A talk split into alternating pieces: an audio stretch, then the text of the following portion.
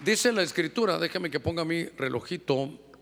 Dice, hay de vosotros escribas y fariseos, y mire qué duro, hipócritas, porque sois semejantes a sepulcros blanqueados, que por fuera lucen hermosos, pero por dentro están llenos de huesos de muertos y de toda inmundicia. Muy bien, quisiera desarrollar algo, pero hay tantas cosas. Y ayer que estaba regresando de viaje me enteré que algunos hermanos, no todos, pero algunos de los hermanos eh, son nuevos en el ministerio, empezaron a venir después que Corderitos arrancó allá en enero. Entonces queremos orar por ellos, si se pueden poner de pie los hermanos, queremos orar por ellos, los hermanos que, que son nuevecitos aquí en el ministerio que están viniendo. Muy bien, yo quiero que se pongan de pie aquí.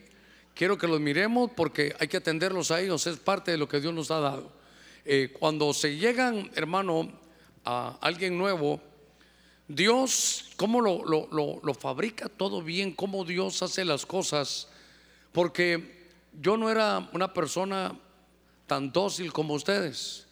A mí me llevaron al Evangelio y me presionaron para llevarme mis hermanos. Yo les he contado, me llevaron un hermano como de este porte alto.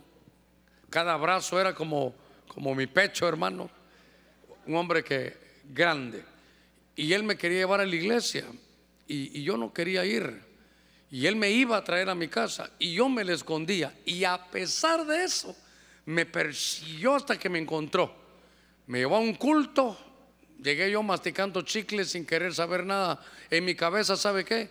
Bueno, al final ya vine, voy a sacrificarme oyendo a estos religiosos y después me echo mi cigarrito, me voy y que ya no me moleste. Imagínense mi pensamiento. No duré ni, ni media hora en el culto y ya estaba yo entregando mi vida al Señor. Pero oiga, me llevó no solo ahí, me dio mi Biblia, estuvo conmigo, hermano, me, me, me, me pasaba hasta presionando cuánto había leído, me llevaba. Ya no pasé ni por los jóvenes, entró a los obreros de una vez. Y cuando ya me vio, que era un obrero, me dijo, bueno Germán, me dijo, hasta aquí lo llevo yo a usted. Ya lo dejé crecido, bueno, crecido no mucho, pero ya lo dejé desarrollado en el Evangelio.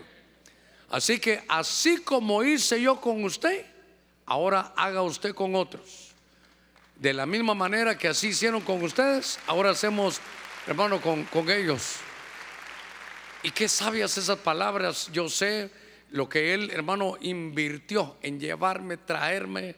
Le cuento algo, hasta trabajo me dio.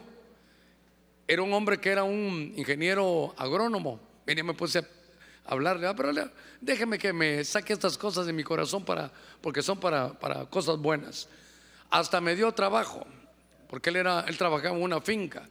Pero lo que él quería es que yo estuviera ahí leyendo, porque tenía 17 años. No hace mucho de eso. Pero lo que le quiero contar, hermano, es que me consiguió trabajo. Y entonces fíjese que ganaba dos quetzales al día. Dos por 30, 60 quetzales al día. Para que usted lo mire bien, 60 dentro de tres, 20 lempiras al mes. Me pagaba. Para que yo fuera allá a la finca y viera algunas cosas. Pero desayuno, almuerzo y cena en restaurante. Toda mi ropa, hermano, en lavandería, porque era una, una, compañía, de alguna manera, una compañía gringa que los estaba poniendo a ellos. Él hizo todo para que yo, ¿sabe qué hacía él? Eh, yo estaba ahí, pero estoy trabajando. No, hombre, váyase. No, pero, estoy trabajando. Yo le pago, váyase ahí al cuarto y vaya a estudiar, me dijo. ¿Y sabe qué? Empezaba a leer la Biblia. Mateo, Marco, Lucas. Me llegaba a decir, le estoy pagando para que duerma. Bueno, le estoy haciendo, él se llamaba Sergio Vargas, ya está con el Señor. Y ahora que los veo a ustedes, veo todo este equipo de toda la iglesia que trabajan en pos de ustedes. Digo, a él de estar arriba, digo yo, bueno, hizo un buen trabajo. Ustedes son nuevos, es como un hogar, el que manda es el niño. Ustedes hay que cuidarlos, hermanos. Hay que darles buen testimonio. Hay que impulsarlos, hay que facilitarles todo, no solo a ellos, sino a los que van a estar también en Corderitos. De tal manera que me he tomado estos minutos solo para decirles que sean bienvenidos al ministerio. Los sentimos contentos de tenerlos aquí y lo que queremos es servirles, lo que queremos es servirles. Iglesia perfecta no hay, comenzando con el pastor, pero nuestro interés es servirle. Le ruego a los hermanos que oremos, extiendan sus manos aquí, Padre, en el nombre de Cristo. delante de ti estamos esta mañana. Y te pedimos por nuestros hermanos que son nuevos en el ministerio, que sientan el calor, Señor, que sientan ese amor, que sientan ese deseo de poder servirles en su vida espiritual. Queremos mostrarles todo lo que tú nos has dado para poder disfrutar, Señor, de esta vida de acuerdo a tu buena palabra. Los bendecimos ahora, abrimos nuestros labios. Los bendecimos con salud, los bendecimos con ese impulso del Espíritu para que Él pueda llevarlos a ustedes hasta el final. En el nombre de Cristo, que conozcan la gracia del Señor, que podamos trabajar juntos en familia y que se sientan en casa en esta familia Ebenezer. En el nombre de Cristo, Padre, gracias, amén, amén y amén. Dios les bendiga, bienvenidos a Corderitos. Pueden tomar su lugar. Gloria al Señor. Déjenme platicar un ratito con ustedes este, este domingo que nos apartamos un poquitito para poder dedicarle al Señor un tiempo. Ya el Señor nos ministró, pero seguramente habrá algo más que decir. Estando en esos lugares, en esos viajes que uno pronto hace, hermano, yo me, créame, no, no, no he llegado a esa altura de llegar a un culto y a decir lo que venga. Que a mí me ponen a estudiar y a desarrollarlo, pero ya estando allá, algunas cosas cambiaron. Y leyendo algunos textos, quiero predicarle a usted acerca de algunas cosas que me llamaron la atención. Estas palabras son palabras de Jesús y dice, hay de vosotros, escribas y fariseos, escribas los que copiaban la Biblia letra por letra y la revisaban. Hay de vosotros fariseos, eran como apartados, así algo así como, como el que dice, no nos vamos a contaminar gente que buscaba, que, que conocía, que eran reconocidos en Israel por su conocimiento, hermano, de la palabra. Sin embargo, los mayores enemigos, hermano, del Señor, si usted lo estudia, no eran los pecadores. Es más, le digo algo, ni los romanos que tenían su, su bota encima de Israel en aquellos días sino que era la religiosidad que de pronto había. Y Jesús los califica y le dice, de vosotros escribas y fariseos hipócritas, y dice, porque sois semejantes a sepulcros blanqueados, que por fuera lucen hermosos, oiga, pero por dentro están llenos de huesos de muertos y de toda inmundicia. Tal vez se voy a rogar si me consiguen un tecito ahí caliente. Solo quiero decirle algo, en medio de todo lo que ha habido hoy, en medio de toda esta administración, se me acerca una hermana que viene de visita aquí al templo. Me dice, pastor, yo no voy a estar en la lista ahí profetizando, pero el Señor me dio una, una visión y vio un árbol grande, frondoso, que de pronto, hermano, lo estaban, lo estaban podando.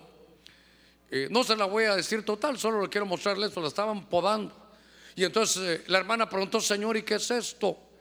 Y entonces era el mismo Señor que iba a podar para que lleváramos más fruto. Entonces me dijo, en resumen, le, estoy haciendo, ahora lo que ella me, me, dijo. Yo le dije, bueno, es que muchas veces la poda es cierto, es para eso. Quitan lo que no sirve, quitan lo que sabe qué, lo que ya solo es apariencia porque eso impide que entre el calor y que se desarrolle toda la actividad de las plantas, la fotosíntesis, y entonces lo que hace es que se mira muy lleno de hojas, hermano, muy verdoso, pero sin fruto. Y entonces lo podan, le quitan su apariencia, y entonces eso hace que después vaya a llevar fruto. La poda no es que lo están talando a uno, la poda es para que uno lleve más fruto. Es una tarea que Dios hace, claro hermano, ¿A quién le va a gustar que lo estén podando? Pero de pronto tiene que ver con el tema, porque si usted se da cuenta, estaban, hermano, los, um, los fariseos eh, en medio de todo lo que el Señor desarrollaba, pero el Señor como podía discernirlos, los vio que estaban, hermano, bien por fuera, pero que de pronto abajo de sus de sus largas filacterias, que eran aquellos adornitos que tenían allá abajo, de sus vestidos largos, de sus primeros, hermano, de sus primeros um, comentarios de que ellos eran los mejores, los vio y le dijo, ¿saben qué? Hay que tener cuidado con algo porque están luciendo nada más apariencia. Pero debajo de este uniforme, si usted quiere que tienen usted de religiosidad, veo que, que hay algo que no está bien. Porque es como que llevaron una máscara. La palabra hipocresía nace de una palabra, hermano, griega que significa hacer teatro. Que significa, ¿sabe qué? Fingirse otro. Y yo, hermano, de lo primero que aprendí eh, en el Evangelio, con la persona que me va al Evangelio, uno, eh, con el apóstol Sergio, diría yo, por sobre todas las cosas, dos, es aprender a ser y vivir, hermano, uno mismo.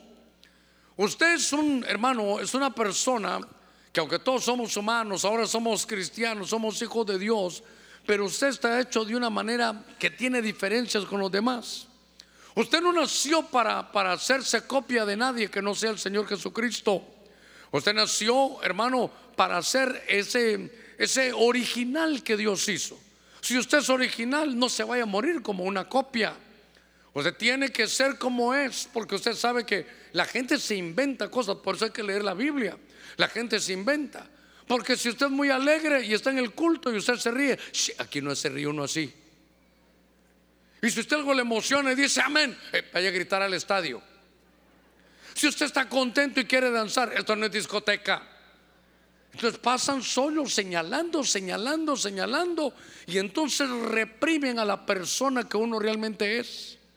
Hermano, usted sería mejor si no hiciera chistes. Hermano, uno tiene que ser, hermano, así como Dios lo hizo, así sea usted. Porque si no, qué aburrido, hermano, qué terrible. Se imagina que yo del púlpito, perdóneme, no se va a molestar conmigo, pero hay algunos hermanos que me escriben porque ellos quieren que yo viva como ellos quieren, quieren vivirme. Mire, aparte no que no viven la suya, no que quieren vivir mi vida. Usted debería hacer esto, haga el otro, haga aquí, haga allá. Eh, predique de esta manera, vístase esto, cuida, hermano, por favor. Yo me imagino cómo, qué, qué terrible. Yo mismo me sentiría incómodo porque una vez me dijeron que no me tenía que mover tampoco. Aquí tengo que quedarme, mire. Aquí tengo que quedarme, no me puedo mover. Y otra, no puedo sonreír. Porque a estas alturas del partido, ya en el sexto piso, si me río mucho, me voy a arrugar, dicen alguien por ahí. Entonces, ya se imagina que yo aquí, vamos a leer la escritura. Todos los que se rieron salgan de la iglesia, por favor. No veo motivo de risa en esta iglesia, estamos en la casa del Señor. Hay de vosotros escribas y fariseos hipócritas. Y usted me ve aquí, hermano, circunspecto, hasta con estilito, mire, caminando. Y cuando me lo encuentro abajo, ¿qué pasó, hermano? ¿Qué pasó, brother? Give me five, ¿qué tal, hermano? ¿Cómo está? Usted va a decir un momentito, ¿usted es el de arriba o es el de abajo? ¿Cuál de los dos es usted? No finja, sea usted mismo, disfrútese la vida. Dios lo ama como usted lo, hermano, como usted es. No finja lo que no es, hermano. Si usted es contento, hermano, y le gusta reírse, pues ríase, hermano. Cuando, claro, cuando sea el momento. No va a llegar a un lugar, un entierro a reírse, ¿verdad? Pero yo veo y digo, ay de vosotros escribas, hipócritas es que fingen ser otros. ¿Verdad? Es hacer teatro. A ver, ¿qué papel me va a tocar hacer a mí? Ah, yo tengo que hacer este papel. No, no haga ningún papel de nadie. No deje que la gente le diga cómo usted debe vivir. Dios lo, usted lo hizo original. Ese es usted. Exteriorícese como usted, basándose en todo lo que dice, hermano, aquí la, escritura. Porque si no vamos a llevar una, una máscara. Y entonces, por eso es que una cosa es aquí, otra cosa es afuera. Seamos, hermano, los que somos, claro. No estoy diciendo viva como le dé la gana, sea vulgar, no, no. Lo que le estoy diciendo, sea usted mismo, sea usted mismo. Fíjense que entonces empecé a buscar esto y en Segunda de Reyes, capítulo 6, en el verso 30, encontré algo que me llamó la atención. Porque antes de leerle esto, Jesús lo que, lo que vio, hermano, es, vio a los fariseos y les dijo, miren, la clave de la vida es ver lo que uno lleva adentro. Y claro, si lo de adentro no está bien, hay que sacarlo, hay que ministrarlo. Porque nadie me va a entender, ay pastor, a mí me gusta, las mujeres me gusta el vino. Y si a este mundo vino no ha probado vino, ¿a qué fregados vino, verdad? No, no, no, le estoy diciendo, vivamos de acuerdo a la vocación, hermano, que el Señor nos ha dado. Pero a veces, por el qué dirán de la gente, no, no nos exteriorizamos. Déjeme ir metiéndome en el tema. Mi Biblia dice en 2 Reyes 6:30, y sucedió cuando el rey oyó las palabras de la mujer, rasgó sus vestidos. Y como él pasaba por la muralla, la gente miró y vio que interiormente llevaba silicio, hermano, sobre, sobre su cuerpo. Era la versión latinoamericana, dice, llevaba un saco, un saco pegado a su cuerpo, era como de cola de, de costal. Hermano, dice, llevaba interiormente el silicio a raíz de la carne dice este, estas otras versiones. Lo que quiero decirles es que él llevaba, hermano, un luto. Déjeme que le pinte rápidamente el cuadro. Ese creo que era el rey Joram, el, el hijo de, de Acab. Creo yo que era él. Y había, hermano, momentos de mucha dificultad en Israel porque le habían dado la espalda a Dios. Su papá era Acab, pero su mamá era Jezabel, usted sabe. Había hechicería, hermano, en medio del pueblo del Señor. Y entonces Dios permite que los asedien, que les hagan sitio. Yo siempre lo repito porque a mí eso me llamó la atención cuando yo lo supe, porque hermano, sitio no era una semana, un, mes, eran años en los que no les dejaban pasar comida. Cuando les decían, ¿saben qué? ¿Se van a rendir? No, ah bueno, aquí los esperamos.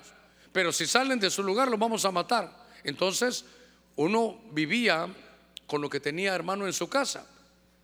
Uno vivía con lo que tenía hermano todo el pueblo, los granos, eh, los frutos. Pero iba pasando el tiempo y se iba acabando.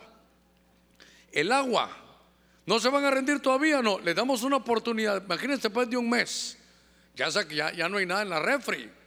Entonces tiraban animales muertos, hermano, al río para que cuando el agua llegara estaba contaminada. Entonces no podían beber agua. Mi Biblia dice que llegaban algunos asedios, usted ha estado conmigo en esto, lo habrá escuchado, que comían estiércol de paloma y era vendido. No tenía una, una situación caótica. Pero lo que pasa ahora aquí, que el hambre llegó a tal situación que si no fuera la Biblia, a mí me gustaría, hermano, creerlo. En los versículos anteriores al verso 30, dice que lo que sucedía es que se empezaron a comer a sus propios hijos del hambre. Mire, mire hermano, qué cosa tan terrible. Había canibalismo. Cuando uno lo lee y uno se va a Deuteronomio, uno puede leer, creo que es capítulo que será 28, creo yo que es, donde habla de la bendición y la maldición. Y ahí dice, si te olvidas de mí y te vas con tus ídolos, te voy a sacar aquí de tu pueblo, te van a llevar exiliado. Vas a estar sitiado y vas a llegar hasta comerte a tus propios hijos, ya, ya lo habían dicho. Y entonces el rey, hermano, va por la muralla, va caminando aquí. Aquí está su, palacio y aquí está todo el pueblo y va caminando. Y está viendo la situación y de repente dos mujeres le hablan. Y le dicen, rey, te quiero, te quiero contar algo. Estamos durmiendo con esta señora, las dos tuvimos el hijo al mismo tiempo, no tenemos para pagar casa, estamos en el mismo apartamento las dos. Y entonces por el hambre que se llevaba, ayer nos comimos a mi hijo. Y, quedamos que después de esto, si seguía el hambre, ahora nos teníamos que comer el de ella. Y ella ahora ya no quiere. Cuando el rey huyó, qué situación tan caótica estaban viviendo. Dice que el rey, como iba caminando en el muro, se vio que el rey rasgó sus vestiduras como, como de dolor.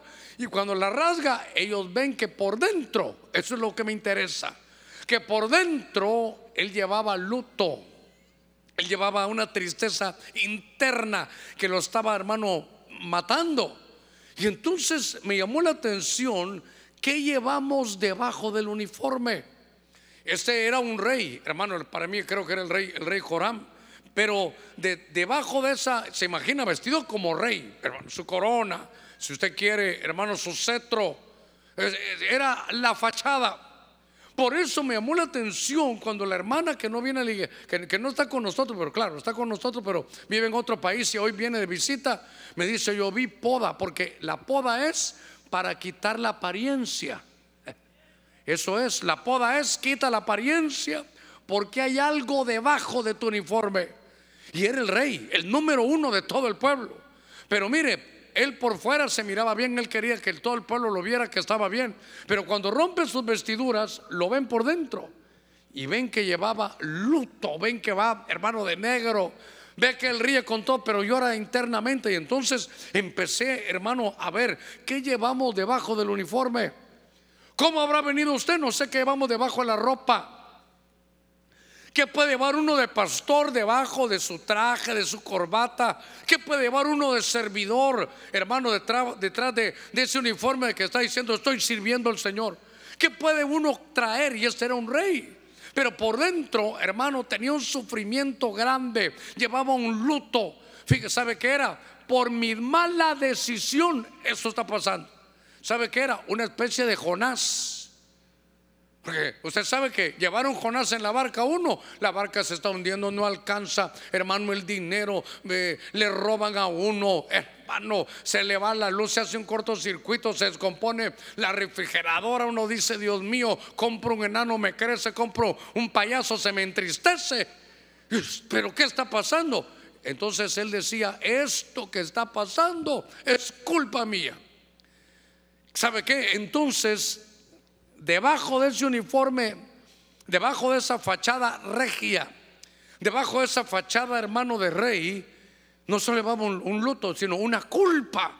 Esto que está pasando es culpa mía. Yo soy el rey, pero he decidido, eh, qué sé yo, irme a la, idolatría. He decidido seguir las cosas que me enseñó mi madre, que era, era una bruja. Eso era la historia, hermano de Israel.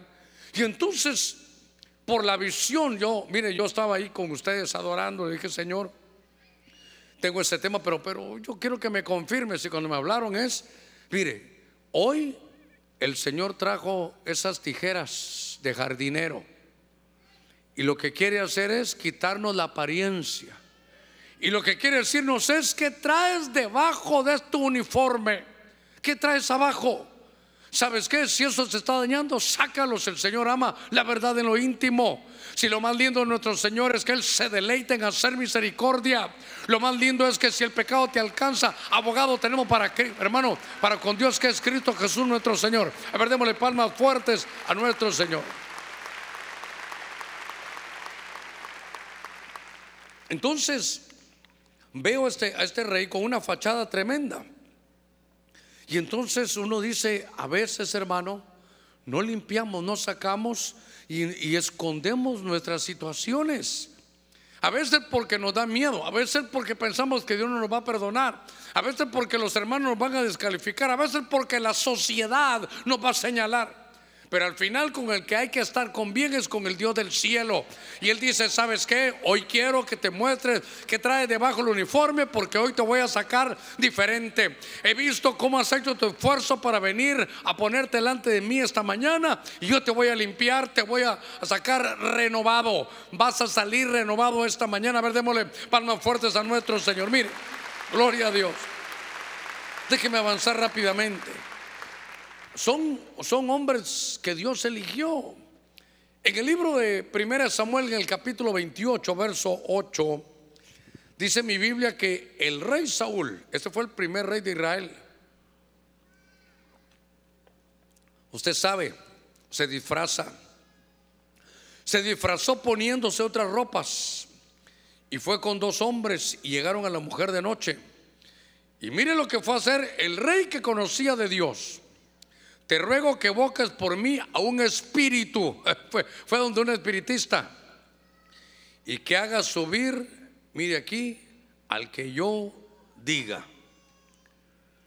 Haz subir al que yo diga. Hermano, alguna vez lo hemos tocado. Pero note usted como un hombre al que Dios había elegido. Él no se ofreció Dios lo fue a buscar a él. Y eso es, eso es más tremendo. Porque una cosa es que usted diga yo quiero ser rey, ¿quién no va a querer ser rey? Pero a este Saúl Dios lo fue a buscar. Y de pronto Dios está con él, lo bendice. A veces solo vemos algunos tópicos malos, pero quiero decir algo bueno. Saúl gobernó 40 años. David no pudo gobernar más de eso. Después de Saúl está David. No pudo más de eso 40 años. Y después de David estuvo Salomón. Tampoco pudo más 40 años. Entre los tres, 120 años, pero mi punto es, gobernó igual que David y que Salomón, por lo menos en tiempo. Estaba acostumbrado que si Dios lo fue a buscar y Dios lo llamó, iba a tener su respaldo. Y así fue por mucho tiempo. Pero de pronto le desobedece a Dios. A ver, ¿cuánto le hemos desobedecido a Dios alguna vez? ¿Verdad que somos desobedientes, hermanos? Si Dios dice algo y uno lo quiere, no, mejor después, Señor. No, hijo, pasa hoy, no, en el otro culto, Señor. Así es uno, hermano. Hijo, no vayas ahí, eh, me conviene, Señor. No vayas a ese lugar. Voy a ir, pero no voy a beber, Señor. Y después viene de lado, hermano. Ya todo nos ha pasado. Pero lo que lo quiero llevar es que desobedece. Ya de ser difícil. Me quiero poner un ratito en los, en los zapatos de Saúl. Que después de que Dios te use y te hable, ya, ya no te habla. Entonces él dijo, ya Dios a mí no me habla ni por sueños, ni por profecía, ni porque el sacerdote con su urim y con su, con su tumim, ya Dios no me habla de ninguna manera. Hermano, y si Dios no le hablaba, quiere decir que él llegaba, si usted gusta, con la esperanza que Dios le dijera algo. Uno viene al culto esperando una palabra, hermano. Uno dice, Ay, Dios, pase lo que pase, pero háblame. Uno trae un deseo de, que una palabra de Dios pueda hacer algo. Llegaba al culto y él no le, Dios parece que no le hablaba. O por lo menos él sentía que Dios no, no, no estaba, hermano, hablándole. Venía el tiempo de profecías y, y hermano ponía atención y Dios no le hablaba, ni por profecías. Se acercó al hermano Germán, le dijo, hermano, que le quiero decir algo, ¿usted tiene palabras para mí? Sí, hermano. ¿Qué palabra tiene? Buenos días, hermano. Pastor, trajo algo de parte de Dios para mí, algo que me endulce la vida. Sí, mira, aquí tengo unos Golmentoliptus. Eso, eso no va a llenar a nadie. Eso no va a llenar a nadie. hermano, Saúl dice, Dios ya no me habla. Ni por profecías en iglesia. Miro en la televisión tampoco. Vengo al culto tampoco. Estoy en un momento. ¿Y sabe qué? Pareciera que Dios entonces le hablaba por sueños. Parece que Dios le hablaba por profecía, por Urim, por Tumim, por los sacerdotes. Y ahora no le hablaba. Y entonces, hermano, se desespera. Tenga cuidado, hermano, con esto. Se desesperó. Y por eso le digo algo. Dios nunca llega tarde ni llega temprano. Dios tiene su justo tiempo para llegar. Eso ya lo ministramos hoy. Uno dice, ya te tardaste, Señor. Él sabe. Se recuerda a Pedro ahogándose, Señor, sálvame que peré. Y a tiempo llega el Señor. Él va a llegar a tiempo, no se preocupe. Y es que sabe, uno dice, no, ya es tarde, no, ya mi hijo está muy mal, no, mi mamá ya, ya no sale de esta, oh, mi papá volvió a beber. Él tiene todo en su mano. Pero ¿sabe qué? Este, a ver, démosle palmas fuertes al Señor. Solo que Saúl se desesperó. Y entonces en su desesperación, hermano, dice, si llego con el traje de rey, no me van a creer, porque él puso el, el decreto él lo mandó a poner y puso todos los que son brujos y brujas fuera de Israel. Esa es una ley que él puso. Y ahora él va a buscar a una pitonisa en una ciudad de Endor. Y entonces donde quiero llevarlo es que se disfraza, hermano. ¿Sabe qué? Él llega fingiéndose ser otro. Y llega con la pitonisa de Endor, le dice, mira, vengo a que me hagas a subir un espíritu. Hermano, me voy a poner muy humano. Pero soporteme esta, en la desesperación. ¿Con quién quería hablar Saúl? ¿Con el diablo? ¿Algún demonio? ¿Quería pedir dinero? ¿Qué quería hacer hermano Saúl? ¿Eh? ¿A ¿Con quién quería hablar él? ¿Con quién? Con Samuel. ¿Y por qué quería hablar con Samuel? Porque cuando lo tuvo en vida no lo aprovechó. Entonces Samuel se muere. Era como su padre espiritual. Y note, entonces voy a la carga. Mire qué tan equivocado puede estar uno. Porque él no dijo, voy a ir a que me lean las cartas, voy a entregarle mi alma al diablo. Eso no dijo él. Yo necesito hablar con Samuel, alguien de parte de Dios que me hable, para ver qué voy a hacer. Le estoy poniendo el lado humanista porque él así se estaba, diría mi abuela, así se lavó el coco él para ir a buscar brujos. Bueno, imagínense a, a Saúl o a doña Saúla diciendo, yo vengo hoy al culto. Si Dios no me habla hoy, me voy a buscar al brujo. Hey, Señor, de una vez te anticipo. Si no me sanas hoy, ah, me voy a ir a que me sane el brujo. Si tú no me prosperas hoy, voy a ir a vender mi alma por allá, amenazando a Dios. Pero note que él lo que quería Señor, yo lo que quiero es que me hables. Ya veo que David, en lugar de, no me habla porque yo lo persigo para matarlo. Eh, voy a los cultos, no me habla. Profecía, no me habla. Hermano, se desesperó. Y dijo, bueno, Señor, voy a ir a buscar a Samuel, como era mi padre espiritual, lo voy a a buscar. Pero ya había muerto. Mire, mire cómo, eh, mire, ¿sabe cómo lo examino yo? Yo no voy a buscar al diablo. Yo no voy a buscar demonios, yo no voy a buscar que me hagan rico, yo no voy a buscar que me den dinero, no, no, no. Quiero hablar con alguien de parte de Dios. Pero, ¿qué hay debajo del uniforme? Quiere una comunicación prohibida porque quiere hablar con muertos.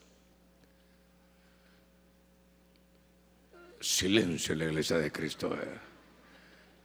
Porque a veces usted puede perder un ser querido. Mamita, tal vez su mamá ya se fue con el Señor. Mamita, por favor, ayúdame. Su mamá ya no le va a ayudar. Déjela, ella ya descansó, ella está mejor que usted. Si estaba en el Señor, va a estar mejor que usted ahí arriba. Pero, pero ah, quiero hablar con mi hijo que ya, ya falleció porque no me dejó, no, me dejó dicho eh, esto que era muy importante. Hermano, por favor, la, la búsqueda. ¿Qué llevaba a Saúl abajo? Ocultismo. Llámele como quiera, que le tiren las cartas, que bueno, el puro ya será otra cosa, que no sé si se lo echan o cómo será, pero que, que le, uno le, le, lean las cartas, que le lean la mano. ¿Sabe qué? No, yo no voy a buscar nada malo, voy a buscar algo que Dios no me ha dicho. ¿Qué hay debajo, hermano, de, la, de, esa, de ese uniforme? Una comunicación equivocada. ¿Sabe qué? Hay una intención pseudo espiritual. Pseudo es falsa, porque Dios no dejó ese camino. Hay caminos que al hombre le parecen derechos, pero su final es un camino de muerte. Si usted había venido hoy desesperado, ya el Dios, hoy Dios, el Dios del cielo ya nos habló. Y por eso lo ministramos de una vez. Te dijo, ¿sabes qué? Sé la, la, batalla que estás pasando. Hoy es tu día de victoria. Algo haré yo esta, esta mañana, este ayuno, para que tú puedas tomar esta victoria. A ver, démosle palmas fuertes a nuestro Señor. No se desespere. A mí Dios ni me oye. ¿Dónde estará Dios? Ey, cuidado. No te desesperes. Por favor, dígale que está en la par suya. No te desesperes. Él sabe llegar. Él tiene su reloj, hermano. Entonces, estaba leyendo yo estos, estos pasajes de la escritura y usted tal vez reconocerá este, pero a mí también este me gusta mucho. En 2 Reyes capítulo 5, el verso 1. ¿Qué traes debajo del uniforme? es que sabe cómo Hermano, es que hay una forma normal de hacer las cosas, porque tampoco es que uno vaya, imagínense que a usted se le cayó una muela, no va a venir, hermano, mire, mire, no estoy hipócrita, mire, le estoy enseñando. No, no, no, no se trata de eso. Una, manchita ya de edad, usted en la mañana agarró ahí su, sus cosas ahí, hermana, y se echó su no sé cómo se llama esa cosa, pero un su maquillaje ahí para que nadie, nadie lo ve. no va a llegar usted, mire, mire la manchota que tengo. No, usted, eso no, no está malo. No estoy diciendo yo que usted vaya a mostrar eso. Lo que le estoy diciendo es, es otra cosa más profunda, es algo espiritual. Fíjese que en 2 Reyes capítulo 5 aparece un hombre que ni siquiera es del pueblo hebreo. Es un sirio llamado Naamán capitán del ejército del rey de Aram. Era un gran hombre delante de su señor. Era respetado, un militar respetado, con una carrera intachable. Y dice que lo, el rey, hermano, lo tenía en alta estima. Era un capitán famoso, un guerrero. Porque por medio de este Naamán, el Señor había dado la victoria a Aram. mire, Dios lo usaba. Y no era del pueblo hebreo. También el hombre era un guerrero, era un gibor, creo yo, valiente. Pero, ¿cuál era el problema? Pero leproso, ahí pónganme ahí, pero leproso. Mire todo lo primero que pusieron, nada más, un, un capitán, un hombre militar, hermano, bien, bien pulidito, bien vestido. Usted sabe cómo son los, los militares Hermano, yo no sé qué harán, pero, pero vea usted las camisas de ellos. Esto no se ve. No sé cómo tallan las camisas, pero las camisas, hermano, yo creo que hasta le da, si levantan la mano mucho, no sé si se le va a romper, pero, pero bien pegaditas las camisas, bien lustraditos, hermano. Que caminar así, nada, hermano, bien caminaditos. Y va con todas sus medallas. Quiere decir que delante de la gente, un guerrero valiente, reconocido, hermanos, salía en las noticias, habían hecho tremendas batallas, era un hombre que no era cobarde, era un guerrero valiente. Mire, todos decían, qué tremendo este hombre, pero nadie sabía, bueno, nadie sabía, no, dos personas más por lo menos sabían que tenía un problema, que debajo de su uniforme militar, que debajo de sus medallas, de sus reconocimientos, hasta en otros países lo reconocían. Hasta mire, hasta en la Biblia lo reconocían, hasta los, los hebreos, este era sirio, pues hasta en Israel llegó su fama. Dios le permitía eso. Entonces se lo imagina, hermano, cómo caminaba. Elegante, un hombre, hermano, guerrero valiente. Pero solo él sabía que debajo de todo ese uniforme había un problema en la carne, tenía lepra. Y hermano, yo quiero que usted lo revise porque, porque yo una vez le dije aquí a usted que creo que hasta guantes blancos usaba. Entonces, ¿sabía él? Y obviamente lo sabía su esposa. Su esposa sí conocía esa situación. Eso también le podía pasar factura conyugal. Y eso nadie lo sabía. Ah, señora de Namán, mucho gusto saludarla. Está aquí usted para las noticias. Está usted aquí en CNN. ¿Qué nos dice su esposo? Oh, tremendo hombre de Dios. ¿Cómo está con su esposo? Oh, yo vivo feliz con este hombre. Ah, qué, suerte tuve estar con este hombre. Pero adentro, diría ella, solo hay un problema. Que, que, que la parte conyugal no se puede pagar ese débito porque él tiene lepra. Hasta que un día, hermano, este hombre con toda su fama contratan a una doméstica Usted sabe la historia. Que llega a la casa, entonces cuando él se quita la ropa, por mucho que él quisiera esconderlo, ella le lavaba la ropa. Hermano, se imagina pedazos de carne malolientes, terrible. Se le estaba cayendo la, la carne, un, un problema en la carne, que él tenía que esconderlo. Porque, por ejemplo, en Israel, si él llegaba y sabían que era leproso, lo sacaban del campamento, lo hacían un hombre marginado. Tiene este problema. Hermano, ya se imagina las redes sociales, tremendo guerrero valiente, pero hoy cuando, cuando fue a la playa nos dimos cuenta que tiene lepra. Una cosa terrible. Y entonces lo que veo en este pasaje, hermano, de este hombre, que era un héroe público, pero llevaba una carga oculta con mucho peso. Es que mire, a veces las cargas no son tan pesadas. Una botella no, no, esto no es, pesado.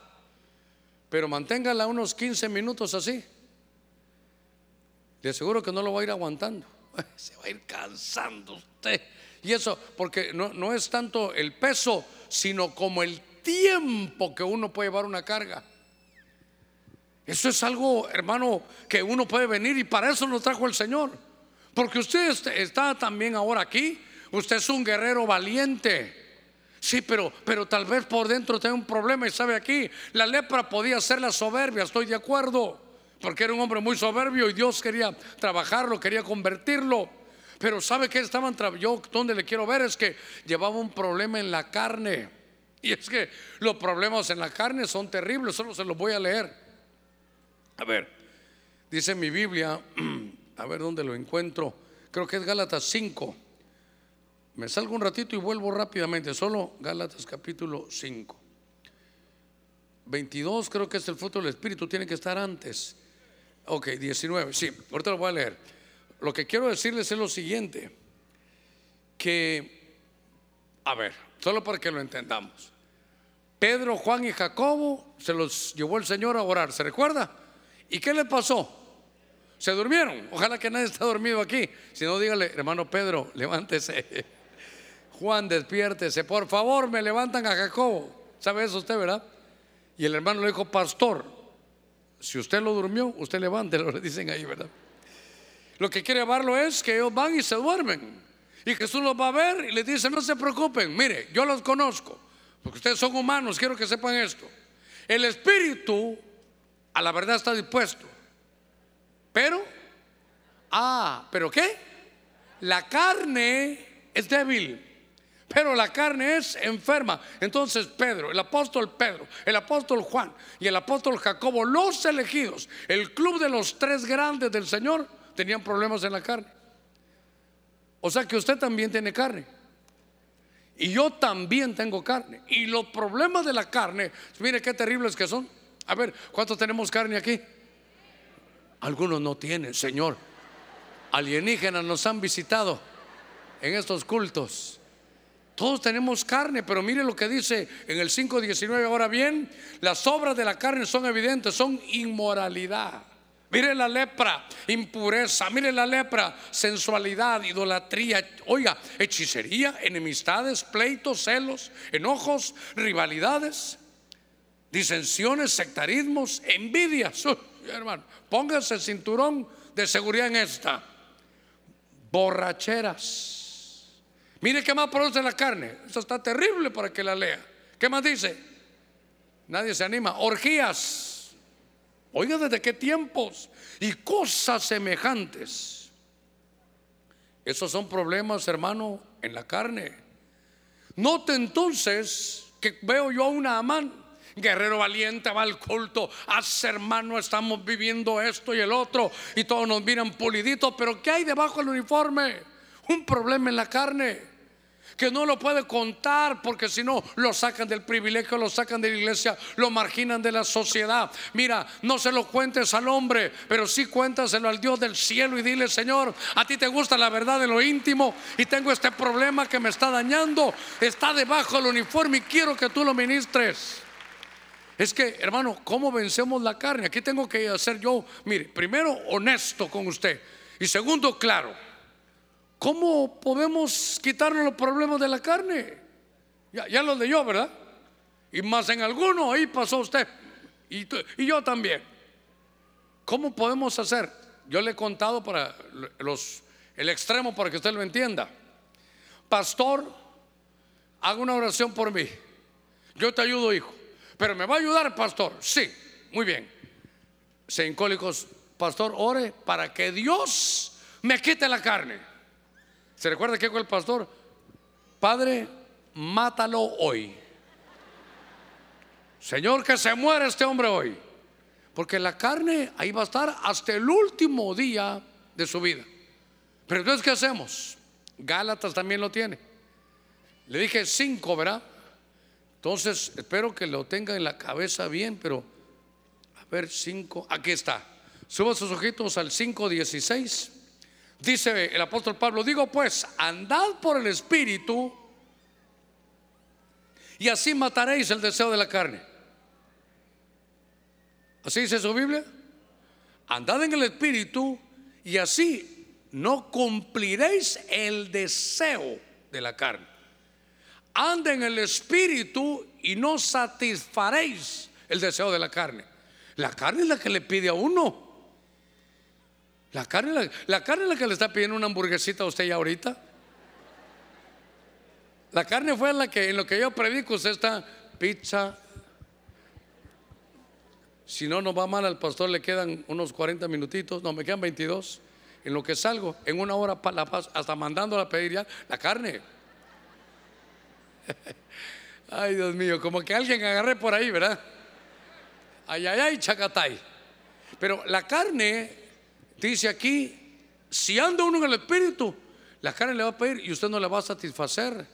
Usted está casado felizmente con su esposa, sus hijos, bendecido, y ahí viene una chava bien bonita. Y la carne, mírala, mírala, si la primera mirada no es mala. Y de repente siente que su mujer, ay, ¿qué pasó? Ya sigue usted para allá. La carne pide. Usted está tal vez un día algo deprimido y el pastor habla de la Biblia. ¿Dónde dice no fumarás? ¿No aparece entonces? Me, le puedo, echar uno. ¿Dónde dice no fumarás marihuana? No hay. Entonces, ahí va. ¿Dónde dice, ah, dice que, que no sea borracho, pero me voy a tomar solo dos. Cuando usted siente, ya está hermano destruido. ¿Por qué? Porque no anda en el espíritu. Entonces andad en el espíritu y no satisfaréis los deseos de la carne. Ahora, ¿quién va a ganar? Es un conflicto de toda la vida, carne versus espíritu. ¿Sabe qué? Usted es el entrenador de los dos boxeadores. Mi consejo, alimente más su espíritu. Porque la carne se sabe defender, porque usted es el entrenador. Usted es el entrenador, si usted le pide, cuando le, pide, usted le da y yo le doy, se va nutriendo. Y el espíritu te dice, ahora, espérate, ahorita no puedo. Haz esto y la carne, cuando se siente, uno está revolcado ahí. ¿Por qué? Porque le está dando de alimentar o le está dando alimento más a la carne que al espíritu. Pregúntale que está en la par suya, ¿a quién estás alimentando? A cinco hijos le va a decir, ¿verdad? ¿A quién estás alimentando? Si no le contestó, está alimentando a la carne seguramente. Hermano, aquí estamos alimentando el espíritu, por eso venimos este domingo para decirle no a la carne y decirle sí, espíritu, come, come, come de la buena palabra. A ver, démosle palmas fuertes a nuestro Señor. Gloria a Dios. Este Namán era un héroe público conocido, pero con una carga oculta. Mire, voy, voy a avanzar rápidamente. Dice en 1 Samuel capítulo 3, del 1 al 3, el joven Samuel servía al Señor en presencia de Elí. Elí era el sumo sacerdote. Pero como Elí era el que estaba a cargo, la palabra del Señor escaseaba en aquellos días. Uno, las visiones, dice, no eran frecuentes. Dos, y aconteció un día cuando Elí, acostado en su aposento, sus ojos habían comenzado a oscurecer. Tres, y no podía ver. Cuatro, Verso 3, cuando la lámpara de Dios aún no se había apagado y Samuel estaba acostado en el templo del Señor donde estaba el arca de Dios. Un momentito. Aquí quiero hablarle de Elí. ¿Qué uniforme es, aquí? El del, no un sacerdote, no, el sumo sacerdote. No como al principio vimos hermanos fariseos, no, no, no. Ese era el número uno de todos los religiosos, era el sumo sacerdote el elegido, la más alta autoridad espiritual en Israel, el sumo sacerdote. Pero yo quiero que usted se dé cuenta de algo. No había palabra. Ya no había visión. Él ya había perdido, hermano, la visión. Y entonces, mire, hermano, qué tan terrible. A ver si me pueden poner el verso. A ver, y Samuel estaba acostado. Ese. Hermano, ayúdeme a predicar. Mire quién estaba a cargo. Elí el sumo sacerdote, él tenía que conocer todos los protocolos bíblicos. Y de pronto, el niño Samuel, él lo, va a cuidar. Samuel, sin él saberlo, iba a ser su relevo. Pero solo para que mire cómo estaba Elí. ¿Qué mira de raro usted ahí, en ese verso? Cuando la lámpara de Dios aún, dice, aún no se había apagado. ¿Quién era la lámpara?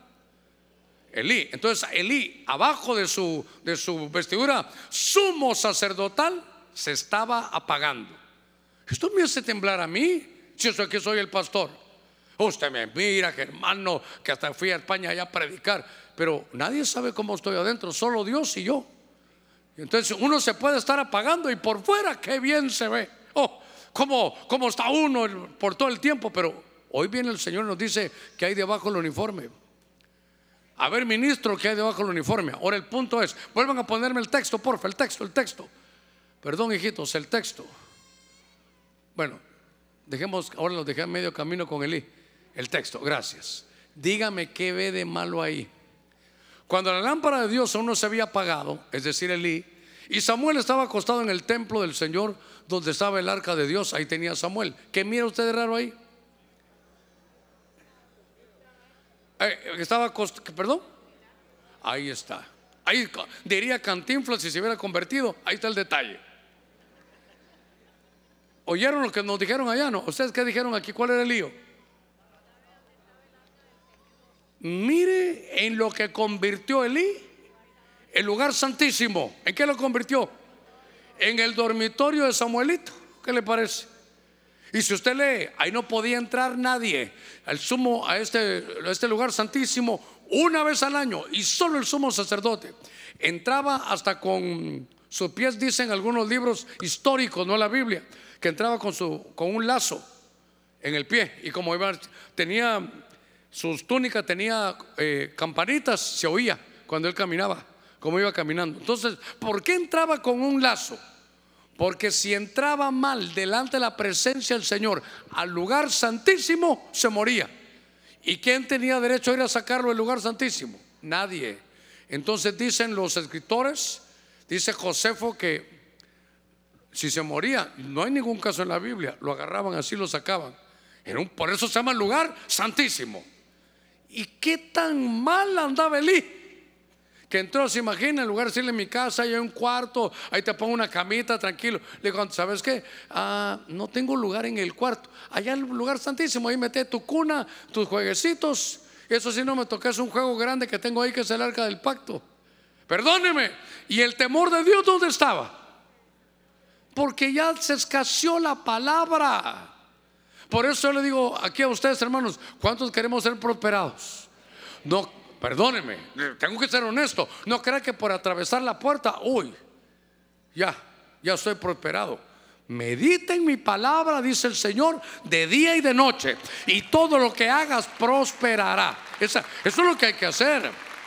Pero, hermano, entonces, ¿sabe qué? ¿Qué va a venir? Se estaba pagando. A ver, el propósito de Dios, en la Biblia lo dice, Él vino a que se apagaran las lámparas, Él vino a desechar a la gente. No, hermano. Dice, hay un pasaje, tal vez me lo buscan, donde dice que Él no vino a cortar la caña cascada ni a apagar el pábilo que humea. Note que ya no está encendido el pábilo, la lámpara ya está sacando humo, ya. Una llamita y un más, humo que llama.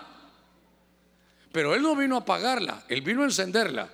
O sea que si tú venías apagado y yo venía apagado, Él no vino a decir, fuera esa lámpara, traigamos otra. No, Él no vino a apagar el pábilo que humea. Él vino a quitarte las cenizas, el oín, limpiarte, ponerse su Espíritu Santo para que eso sirva ahora, para que salgamos como lámparas encendidas. A ver, démosle palmas fuertes a nuestro Señor. Gloria a Dios. Hermano, y es que sabe que el primero que se da cuenta es uno mismo. Es uno mismo. Porque ¿qué hay debajo del uniforme? Ya no tengo la misma llama que antes. Eh, alumbro, sí, sí, alumbro, pero ya no como antes. Después, perdóneme, a ver, hermanos casados, levanten la mano los hermanos casados. Su esposa le va a decir, mi amorcito, ¿Estás bien? Sí, claro. Gloria a Dios, aleluya. Es que ya no te miro igual. Ay, mi amor, solo, solo por seis meses que no ido al culto. Uno se va apagando, hermano. Uno se va apagando. Para un ministro, primero se da cuenta uno. Después los que viven con uno. Después los hermanos dicen, hoy no le entendí nada al pastor. Qué raro, hoy no, no vi como que viniera preparado. Bueno, tal vez soy yo el que vine mal. Otro culto. Ay, yo lo veo igual ahora. Tercer culto. Ya no, ya no miro mucha luz. Le miro como un humo que está saliendo. No es incienso, se está apagando, hermano. Es que, miren, le digo algo, la cosa no es que nos enciendan. ¿Sabe cuál es el qué del asunto? Mantenernos encendidos.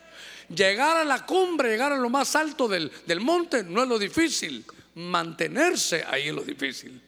Recibir a Cristo, claro, el Señor se lo reveló, usted ya es salvo, pero el punto es, hermano, permanecer. En Juan capítulo 15 dice que lo que hay que hacer es permanecer, permanecer, permanecer. Dígale, Señor, esto, mira, aquí vengo yo, he venido apagado, pero hoy te pido que quites de mí todo aquello que me lo ha impedido. Quiero salir con la misma fuerza, con la misma luz. Somos la luz del mundo.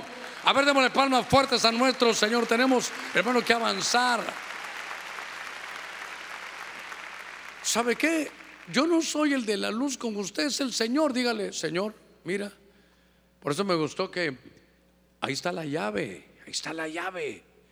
Esa llave la que tenemos para abrir y decir, Señor, me estoy apagando. ¿Cuánto orabas antes? Uy, Señor. Y es que como somos los humanos, no como es usted, no, como somos los humanos.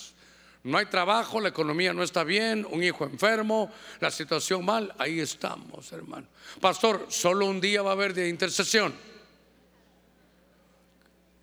Se está pagando usted, pastor. Solo un día de intercesión. Y llegas a interceder y vas buscando y Dios empieza a restaurarte, a restaurarte. Y cuando ya está restaurado, ahí nos echamos a perder, hermano. Que el éxito que Dios nos dé no se nos suba la cabeza. Mejor que se quede en el corazón para siempre ser agradecidos. ¿Sabe que sí, Abraham le daba gracias a Dios y así fortalecía su fe? Muy bien. Entonces, seguí buscando estos personajes debajo del uniforme. Y en Primera de Reyes, capítulo 22, alguna vez lo hemos tocado hace un par de meses o años tal vez. Dice mi Biblia, y el rey de Israel, este es Acab, le dijo a Josafat, otra vez mire otro rey que se disfraza, como Saúl, yo me disfrazaré para entrar en la batalla. Mire qué bandido acá. Pero tú, Josafat, ponte tus ropas reales. El rey de Israel se disfrazó y entró, hermano, en la batalla. ¿Qué hizo este rey Acab? Dijo, tengo una gran batalla. Recuerde que Israel era, eran ya dos. Se había partido dos desde los días de Salomón, los del norte y los del sur. Y le dijo el del norte, mirad, le dice a Acab, Josafat, ayúdame. Ustedes son los que siempre están cerca del Señor, tienen el sacerdocio. Tengo un ataque aquí. Juntémonos, por favor, aliémonos, somos del mismo pueblo. Y Josafat, sin consultar a Dios, lo ayuda. Lo que quiero contarle que acá le dice: Mira, eh, vamos a salir con nuestras vestiduras de rey, vamos a ir a la batalla. Y cuando aquel se va, él se disfraza para que no lo conozcan. Y entonces los enemigos tenían la consigna de eliminar al rey eliminando al rey se iba a caer todo. Y lo persiguen, hermano. Y cuando ya lo tenían cerca, le dice, mira, cuando volteó vimos que no es Acab, este es Josafat. Nos hemos equivocado. Y lo dejaron que se fuera. Y entonces Acab andaba ahí, hermano, entre todos disfrazado. Y dice mi Biblia que de pronto, hermano, un arquero a la aventura agarró su arco. Sale aquel misil. Y dice la Biblia, entre comillas, que de casualidad Iba, hermano, acá en su, en su carruaje, iba al lado por unos caballos y de pronto en una de las junturas de la armadura entra la flecha. Y fíjese que cuando entra la flecha, espero buscar el pasaje aquí, verso 34, y un hombre disparó su arco al azar e hirió al rey de Israel por entre la juntura de su armadura. Y él dijo a su cochero, da la vuelta y sácame de la batalla, pues estoy gravemente herido. Pero la batalla reció aquel día. Y el rey fue sostenido en su carro, hermano, frente a los arameos. Este es el verso que me llegó al corazón, verso 35. Pero la batalla reció aquel día. Y el rey, mi hermano, se sostenía en su carro frente a los arameos y al atardecer murió. La sangre de la herida corría hasta el fondo del carro. Hermano, qué terrible es que nos pueda pasar a nosotros que cuando Dios nos quiere trabajar, nos preocupe más el qué dirán. Yo le doy gracias al Señor por los pastores que he tenido, el doctor Otoniel Ríos Paredes y el apóstol Sergio. Todavía ahora, bueno, estuvimos ahí en España ministrando, un privilegio para mí estar ahí con él. Y como siempre me enseña mucho en el púlpito. Pero yo valoro aún más las lecciones cuando lo veo como persona ahí abajo. Me enseña ahí arriba y me enseña allá abajo. Pero yo recuerdo cuando yo llegué a Benecer hace unos, qué sé yo hermano, 36 años tal vez. Y entonces recibí unas instrucciones, porque el apóstol Sergio sí lo tuve bien cerquita. Y entonces él, él mire, en el discipulado me decía Germán, él daba el tema el jueves, ahí llegaba uno, y uno del que era el, encargado del discipulado tenía que enriquecerlo e irlo a dar. Y él me dijo una vez, Germán, cuando lo que yo dé no te lo logras comer ni entender, te pido un favor, no lo vayas a dar. Cuando tú no, entendas, tú no entendas algo, no se te ha hecho vida, no lo vayas a dar, me dijo, porque se va a notar. No lo vas a dar con el corazón, lo vas a dar con la mente, no lo hagas. Y me dejó otra.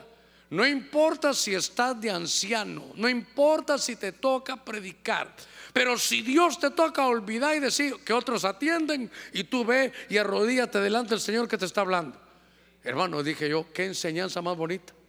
Estamos varias veces allá ya estaba yo de, diácono, estuve de anciano, y si el mensaje tocaba, yo me iba, hermano, con traje, con corbata, como fuera, porque Dios me estaba hablando. Y entonces, en lugar de ir a orar por otro, yo le estaba que oraran por mí. No me importó el que dirán.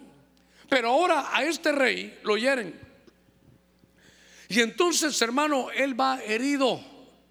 Y le dice, sácame ahí de la batalla, pero, pero la batalla reció, ya no pudo. Y entonces el rey fue sostenido en su carro frente a los arameos. ¿Sabe qué?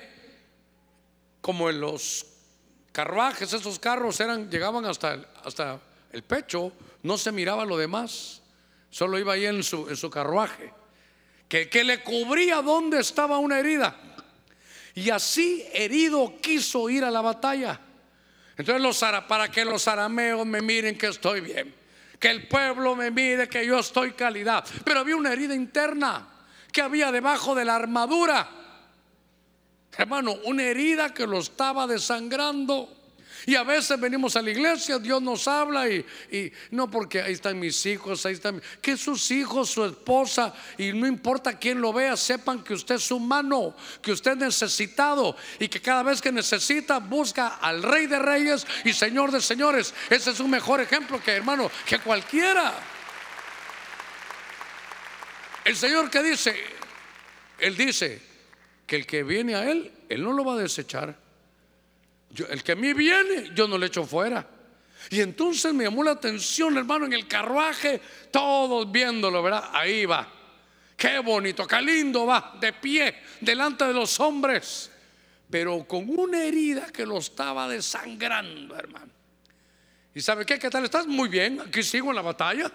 Sí, con todo el pueblo de Dios, pero ya he herido. Y a veces esa herida es de una amargura. Y ahí la lleva, ahí la lleva. No la saca, no que la guarda. Por eso es, ahí está la llave, mire. Debajo del uniforme está la llave. Abre usted y dice, esto es lo que tengo yo aquí. Porque a veces uno se amarga. Bueno, mi Biblia dice que Pedro lloró lágrimas amargas. Ah, el apóstol Pedro lloró, pero estaba amargado. A cualquiera le puede pasar. Pero, ¿qué lo mire, ¿cuál es el mensaje? Que ya no lo lleves detrás, hermano, ni debajo del uniforme.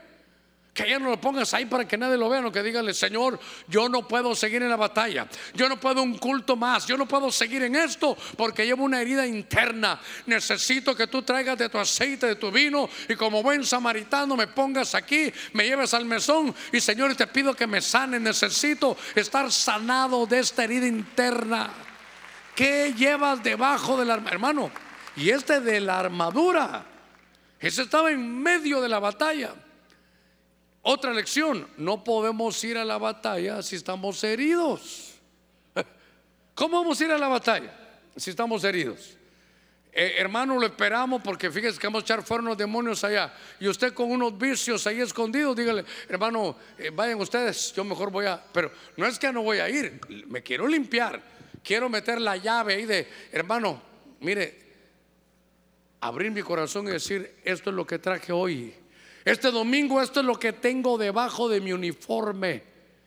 Puede ser servidor, puede ser diácono, anciano, el pastor, no importa quién sea.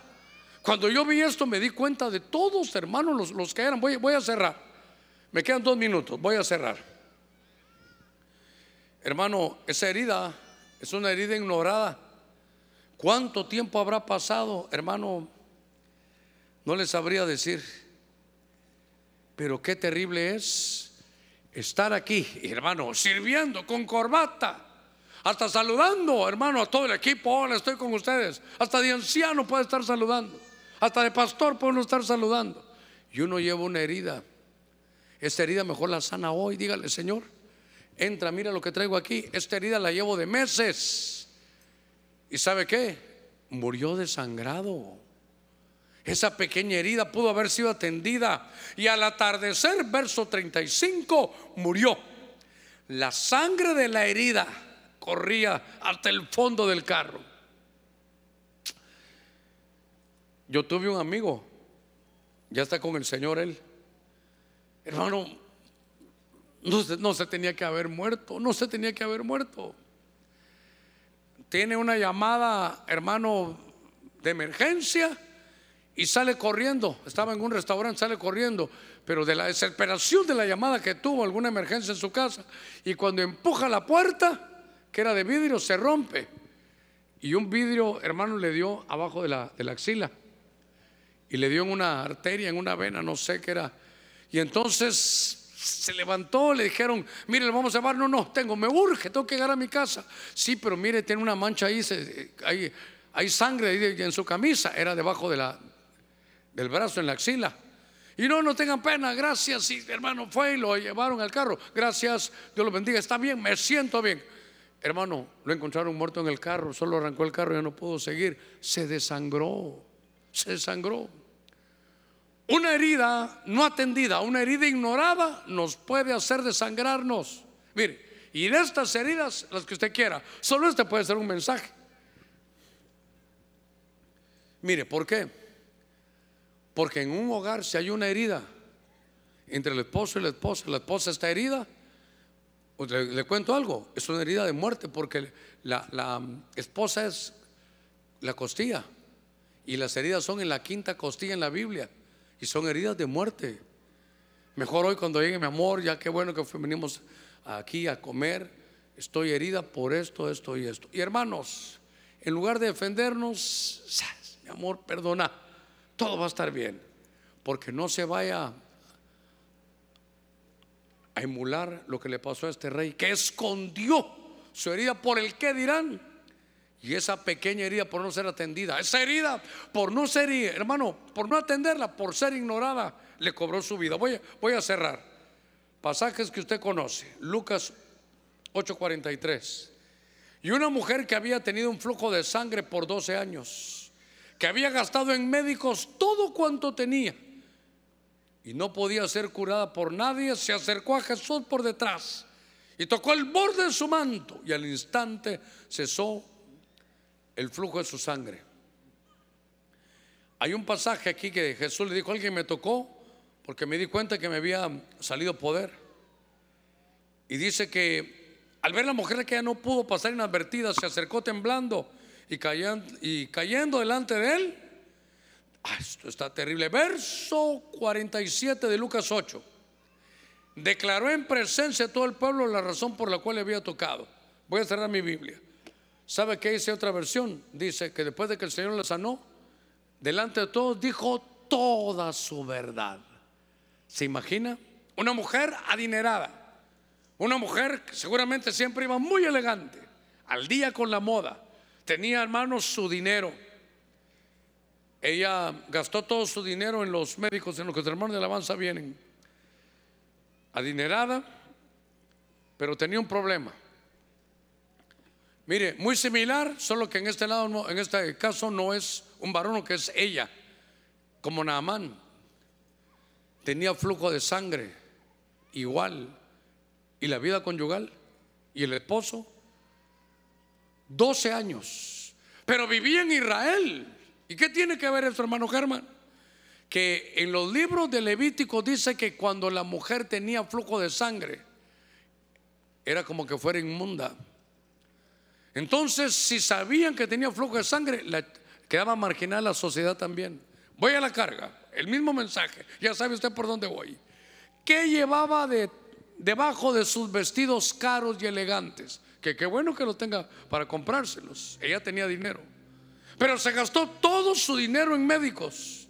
Ya los seguros no le pagaban. Ya sabía que era algo, hermano, que ella tenía 12 años. No se, no se lee, pero se intuye. Seguramente en su casa un problema con su marido también. No podía confesarlo a la gente porque entonces la marginaban. Era tan terrible el Antiguo Testamento que si usted tocaba a una de esas mujeres, usted quedaba inmundo. algo así como el, como el leproso que tenía que ir diciendo, inmundo soy. Debajo de esos vestidos tan elegantes que llevaba esa mujer, una enfermedad que la hacía ser marginada. Sabe que no podía contarla, una, pero lo voy a explicar a lo espiritual. Llevaba una inmundicia. Y qué educada, en las mejores universidades, de las mejores familias, un apellido difícil de pronunciar pero llevaba una inmundicia adentro. ¿Qué traes debajo de tu vestido? ¿Qué traes debajo de tu armadura? ¿Qué traes debajo de tu uniforme? ¿Qué traigo debajo del ministerio? ¿Qué traemos? La llave es no que me lo diga a mí, sino que se lo diga el Señor con sus ojitos cerrados. ¿Qué llevas debajo del uniforme? ¿Qué hay debajo de ese uniforme? Yo quiero que tome su tiempo muy importante. ¿Por qué? Porque de la mañana a eso venimos a buscar del Señor. Hoy una sola reunión que valga la pena, hermano. La carne le podrá estar diciendo, vámonos ya. Le ruego que si hay niños, se sienten, por favor. Ahí los servidores díganle, niñito, sentate aquí. Ahí ve uno corriendo, por favor lo paren, díganle por favor que vaya. Son los que son hermanos servidores o los hermanos de alabanza. Pero le ruego algo muy importante. Usted se levantó desde temprano, trajo a su familia, hizo su mejor esfuerzo. Que valga la pena haber venido esta mañana. Algún punto ya lo sabía, no importa. ¿Cómo estás hoy? ¿Cómo vienes hoy? ¿Qué traes debajo de tu uniforme? ¿Qué traes debajo del uniforme con que servimos? ¿Qué traigo yo debajo del uniforme del ministerio del sumo sacerdote se estaba apagando. ¿Qué trae la mujer refinada que Dios la bendijo porque nació en cuna de oro? ¿Qué trae debajo de ese vestido caro? ¿Qué trae tu alma, tu corazón? Y de pronto puede ser una inmundicia, puede ser una herida. El rey Joram herido con un tremendo luto, interna tristeza. ¿Sabe? Que estén sentaditos, por favor, por favor. No hay razón para irse. Solo me interrumpen todo el culto. Como soy su pastor, se los digo, por favor. No se estén moviendo, es muy importante. Nos quitan, el, nos rompen la atmósfera. Qué tremendo es poder revisarnos. Qué tremendo es poder ver, hermano, las situaciones de la vida. Porque a veces nos estamos apagando, a veces estamos tan desesperados que ya pensamos, hermano, ir a las tinieblas. ¿Qué traemos debajo del uniforme? Ya no nos podemos ir iguales, hermano. Usted hizo su mejor esfuerzo. Pero ¿sabe qué es lo lindo? que el Señor, por eso está en una cruz con los brazos abiertos esperándolo, para que usted le diga, Señor, necesito transparencia contigo. Por eso la entre toda la visitación de los dones sobrenaturales, el aviso es una poda. Dile, Señor, pódame, quítame toda la apariencia, porque tengo tantas hojas, tantas hojas pero necesito más frutos. Pódame. Todo aquello, Señor, que a ti no te sirva, pódalo. Quiero quitar toda apariencia. Aquella mujer elegante, ¿sabe qué traía? Un diagnóstico de una enfermedad durante 12 años que nadie se la pudo curar. Si todo lo has probado y todo te ha fallado, ven a Cristo. Si aprobaste todos los doctores, te gastaste todo el dinero y sigues con eso, ven a tocar el borde del manto. Hermanos, hoy es una sola reunión, pero que valga la pena. Si hay alguien que necesita sacar lo que lleva debajo del uniforme, a mí no me diga nada ni a nadie, pero dígaselo a su Señor. Si hay alguien, le ruego que venga rápidamente. Vamos a orar. Sé que ya hubo invitación, sí, lo sé, y lo sé bien. Pero yo quisiera que si hay alguien que trae un luto, que trae una pena escondida, que trae un diagnóstico negativo. Pero si ya pasó la primera vez y no, no hay necesidad, pero si hay alguien más, siempre hay un remanente. Si hay alguien que quiere recibir a Jesús, le ruego que venga. Hoy es su día aceptable, hoy es su día su salvación. Tal vez no, no lo ministramos al inicio, pero el Señor dijo hoy, hoy, hoy. Y mi Biblia dice, entre tanto que se dice hoy, no endurezcas tu corazón. Si hay alguien que necesita oración, venga rápidamente.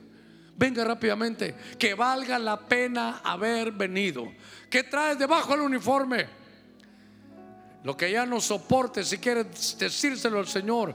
De pronto estás herida o herida con el ministerio, o tal vez hasta con, puede ser que hasta conmigo, con algún hermano, en tu casa, con tu jefe. Pero esa herida de amargura te va a causar problemas.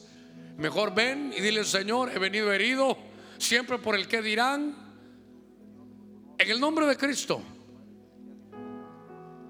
En el nombre de Jesús, venga hoy, venga. Si usted ya vino la primera vez y quiere venir otra vez, venga de nuevo. Cuantas veces sea necesaria, pero dígale, Señor, quiero abrirme delante de ti. No importa qué cargo tengo. Es más, otra vez, si hay algún servidor, alguno de alabanza, de los de, de coros o de corros, que esté cantando, no importa si Dios te habló. Dile, Señor, aquí estoy. Porque traemos cosas tan grandes para desarrollar, pero estas cosas pequeñas nos pueden dañar. Ya no finja ser lo que usted no es. Dígale, Señor, aquí estoy. Quita esta inmundicia, Señor, delante de mí. Acá tenía una herida pequeña, pero se convirtió en una herida de muerte. Venga hoy, venga, acérquese y dígale, Señor, no importa qué es lo que digan, yo estoy necesitado. Unos minutos y ya nos vamos a ir. Que valga la pena haber venido. No me voy a ir igual, no me voy a ir igual, no. Señor, tú amas la verdad en lo íntimo. Tú amas la verdad en lo íntimo.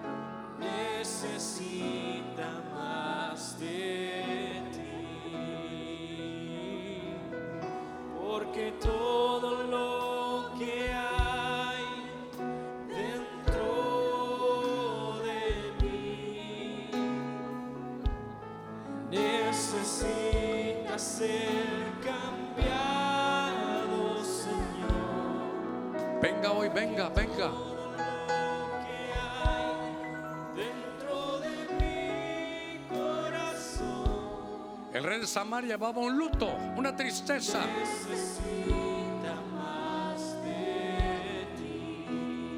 Dígale, Señor, esta es una tristeza que llevo ya de años. ¿Sabe? Nunca olvido a una mujer que vino que llevaba semanas llorando por una pérdida familiar. Dijo, quiero que ore por mí porque no puedo dejar de llorar. Todos los días lloro. Y llevo meses, semanas en esto. Era un luto que la estaba matando a ella también. Abrió su corazón. Le pedimos al Señor. Y él puso su aceite y su vino. Dígale esto tengo debajo del uniforme. Ministra, lo quito toda apariencia.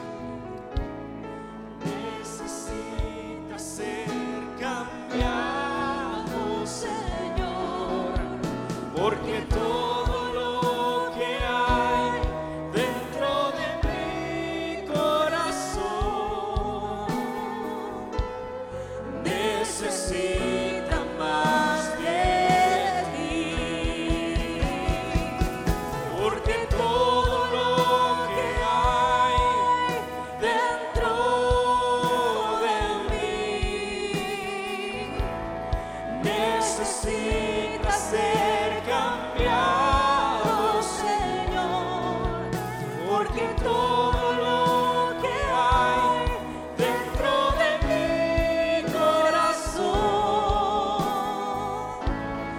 necesita más de. Abre tu corazón, abre tu corazón, usa la llave. ¿Qué hay debajo de la armadura? Del uniforme? Esto es, Señor, esto es. Límpialo. Lo saco, lo pongo delante de ti, mi Señor.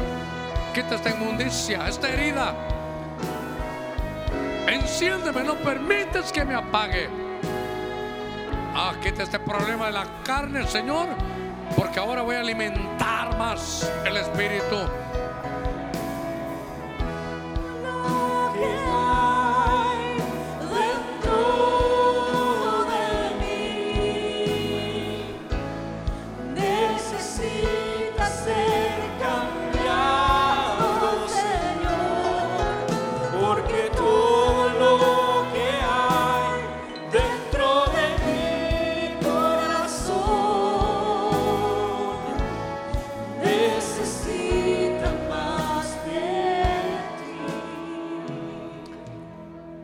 Nuestros brazos aquí al frente. Extienda su mano aquí al frente. Usted que está en su lugar, extienda su mano aquí con nuestros hermanos. Porque es una noche o una, perdón, mediodía, ya una tarde podemos decir, donde Dios está podando. Pero recuérdese que cuando Dios poda es para llevar más fruto. Padre, en el nombre de Cristo extendemos ahora nuestras manos como nuestra somos Señor una sola familia por nuestros hermanos. Te pido en el nombre de Cristo que cada uno haya podido, Señor, sacar ahí de su corazón, de su interior. Tu palabra dice, aún de sus riñones, las situaciones que nos han hecho, Señor, entrar en una situación donde nos estamos apagando, donde la lepra, los problemas de la carne nos están destruyendo. Te pido, mi Señor, que quites toda amargura, que muchos pródigos puedan volver, Señor, a casa. Reconocemos nuestra situación, que es lo más importante. Gracias porque tú amas la verdad de lo íntimo. Señor, gracias porque te tenemos a ti. Gracias porque si hemos pecado, abogado tenemos para con el Padre. Señor, gracias. Mira lo que había dentro de nuestro corazón. Quita, Señor, todo luto, toda tristeza, todo fingimiento, toda desesperación. Yo en ti esperaré. Nunca buscaré el ocultismo. Estaré esperando en ti, en tu reloj, Señor. Dame, dame esa paciencia para que no desespere. Te pido en el nombre de Cristo que hagas esa obra hoy. He, he confesado esa herida, eso que me tenía herido. Hoy me voy sano, Señor, en el nombre de Cristo. Mira que esta mujer tan elegante que trae una inmundicia o también que trae una enfermedad. Toda enfermedad diagnosticada que no se haya sanado hasta el día de hoy, dile enfermedad, hoy fue tu último día. Porque mi Señor, el Cordero de Dios, dice que Él llevó toda nuestra culpa, llevó todas nuestras iniquidades, llevó todas nuestras transgresiones. En el nombre de Jesús, por tu llaga fuimos sanos. Lo recibo. Tú me sustituiste, Cordero de Dios. Tú pagaste mi falta, mi pecado. Perdona mis iniquidades. Lo creo y lo recibo en el nombre de Jesús. Quiero orar por ustedes ahí, en su lugar. Padre, mira cada familia aquí representada. Hemos sacado de nuestro corazón aquello que nos estaba hiriendo. No queremos llevarlo más. Vamos renovados. Vamos con fuerza. Vamos encendidos de nuevo. Y te damos gracias. Declaramos que esta semana que comienza será de las mejores semanas del año. Gracias porque la batalla ya está ganada. Tú lo has dicho hoy y lo hemos tomado. Nos vamos alegres en el nombre de Cristo, confiados. En el nombre de Cristo, seguros. En el nombre de Cristo, agradecidos. Gracias Padre. Amén, amén y amén. Y necesito regresar a lo que